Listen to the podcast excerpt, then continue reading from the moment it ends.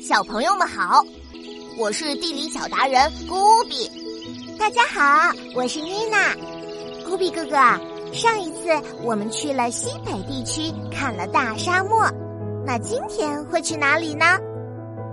今天呀，我们要去的是中国水资源最丰富的地方，你猜猜在哪里？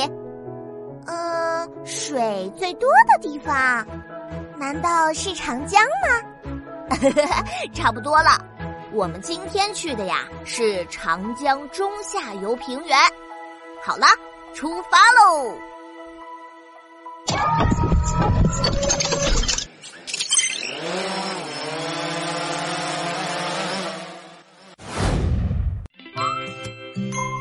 噔噔噔噔，嘿嘿，我们现在来到的地方啊，就是长江中下游平原。这里的最东边是东海，最西边是重庆市的巫山，最南边挨着华北平原，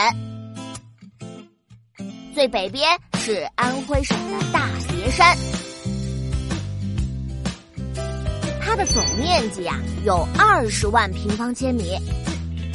哇，布比哥哥，我们从高空看下去，感觉长江中下游平原就像是一幅巨大的拼图。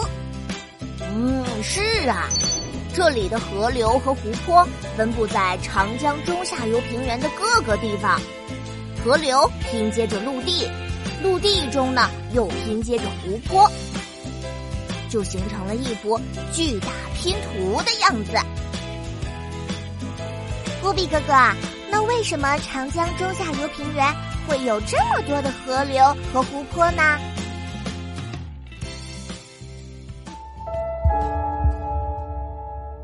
这个呀，就要从很久很久以前说起了。长江中下游平原开始形成的时候。这里呀，还有很多凹陷的盆地和山谷。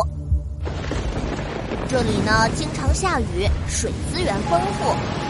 当这些雨水流到低洼的山谷间时，就形成了许多的河流。当这些雨水聚集到盆地中，就形成了许多的湖泊。哎，古比哥哥，那这里都有哪些湖泊呢？